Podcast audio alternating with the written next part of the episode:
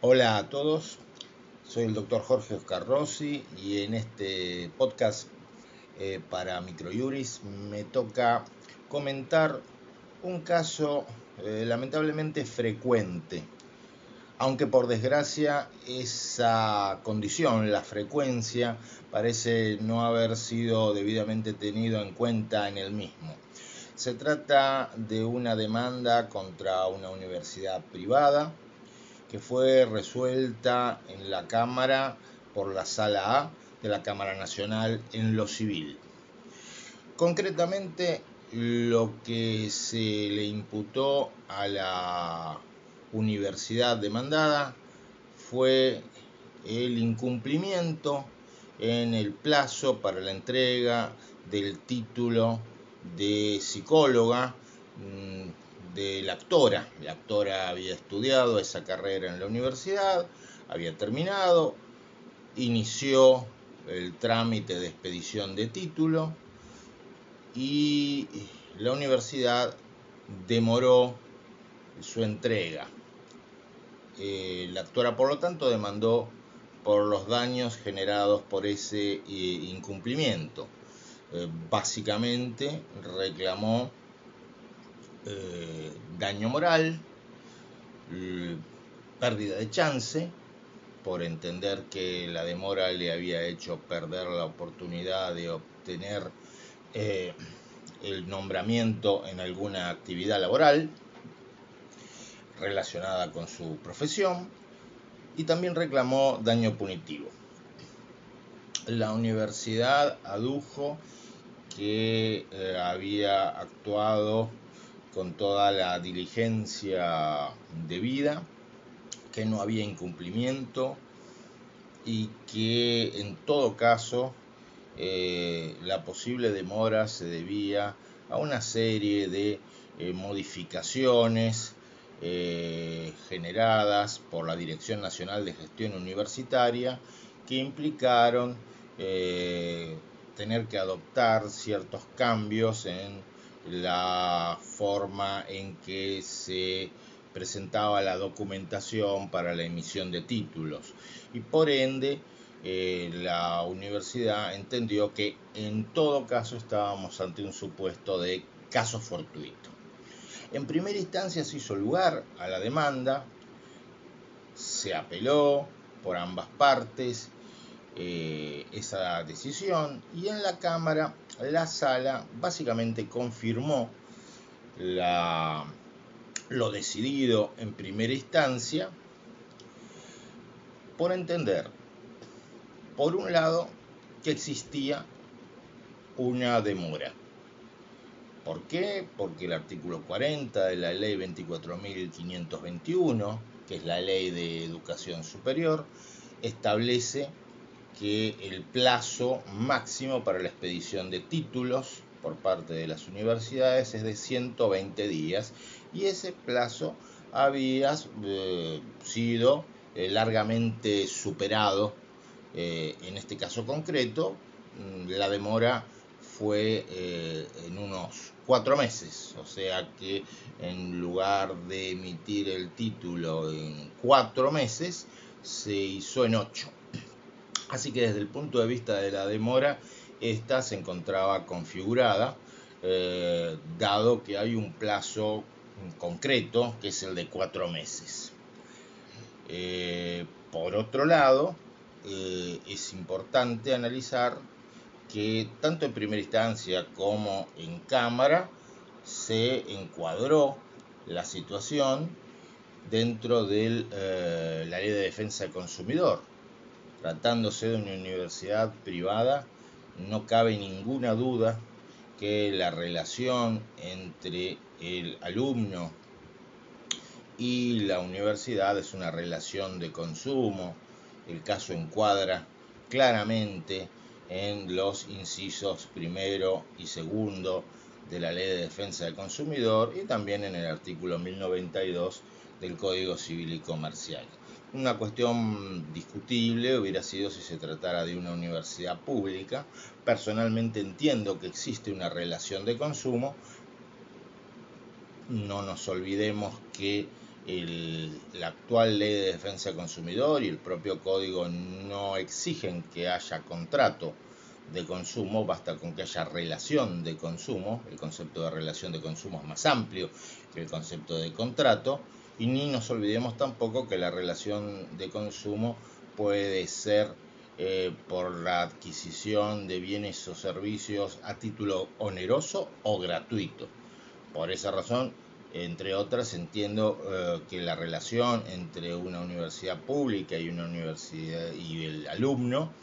también es relación de consumo y el alumno también es calificado como consumidor. Sin embargo, la jurisprudencia y la doctrina discrepa eh, de debate al respecto. Pero acá no teníamos ese problema porque se trata de una universidad privada, así que no había ninguna duda de la existencia de una relación de consumo. Eso es, entre otras razones, lo que habilitaba eh, la eventual aplicación de daño punitivo. Si no, no se podía efectuar tal reclamo, porque el daño punitivo es una figura incorporada en la ley de defensa del consumidor y que exige como uno de sus requisitos la existencia de relación de consumo. Pues bien, eh, como les decía, el, el, caso se encuadró en la ley de defensa del consumidor, eh, se entendió probado el incumplimiento, se hizo lugar a la indemnización por pérdida de chance. En cuanto al daño moral, tanto en primera instancia como en Cámara, se confirmó el daño, o, mejor dicho, se confirmó la existencia de daño resarcible, pero en Cámara se redujo la indemnización por ese rubro de 100 mil a 70 mil pesos. Más allá de la discusión que podemos tener respecto de la cuantía, si correspondían 100 mil o si correspondían 70 mil o si correspondían 150 mil, lo preocupante en este caso concreto, a mi juicio, es la escasa fundamentación para modificar el rubro decidido en primera instancia. Porque básicamente, básicamente se consideró que, eh, dado el breve lapso temporal transcurrido hasta la obtención del título, la demora, como les digo, fue de cuatro meses, eh, se considera elevado el monto y se lo propone reducir. Eh, para el que tiene experiencia en esto no es nada raro esto que ha ocurrido, es decir, la escasísima fundamentación para aumentar o reducir eh, el daño moral, a pesar de que el artículo 3 de la Constitución del Código Civil y Comercial establece que los jueces deben fundar sus sentencias, pero no deja de ser preocupante esta práctica, sobre todo porque este caso, que se encuadraba eh, por la época en el Código Civil y Comercial, eh, hacía aplicable el artículo 1741 de dicho código que eh, consagra o preceptúa una pauta de eh, cuantificación, que es el de las sanciones eh, eh, sustitutivas, el de las satisfacciones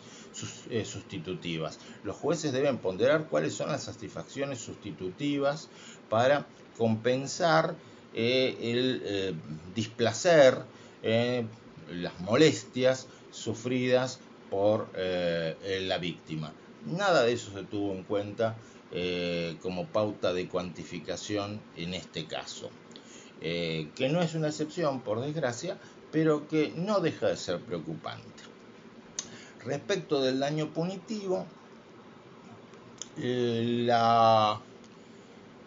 Cámara entendió que no procedía, eh,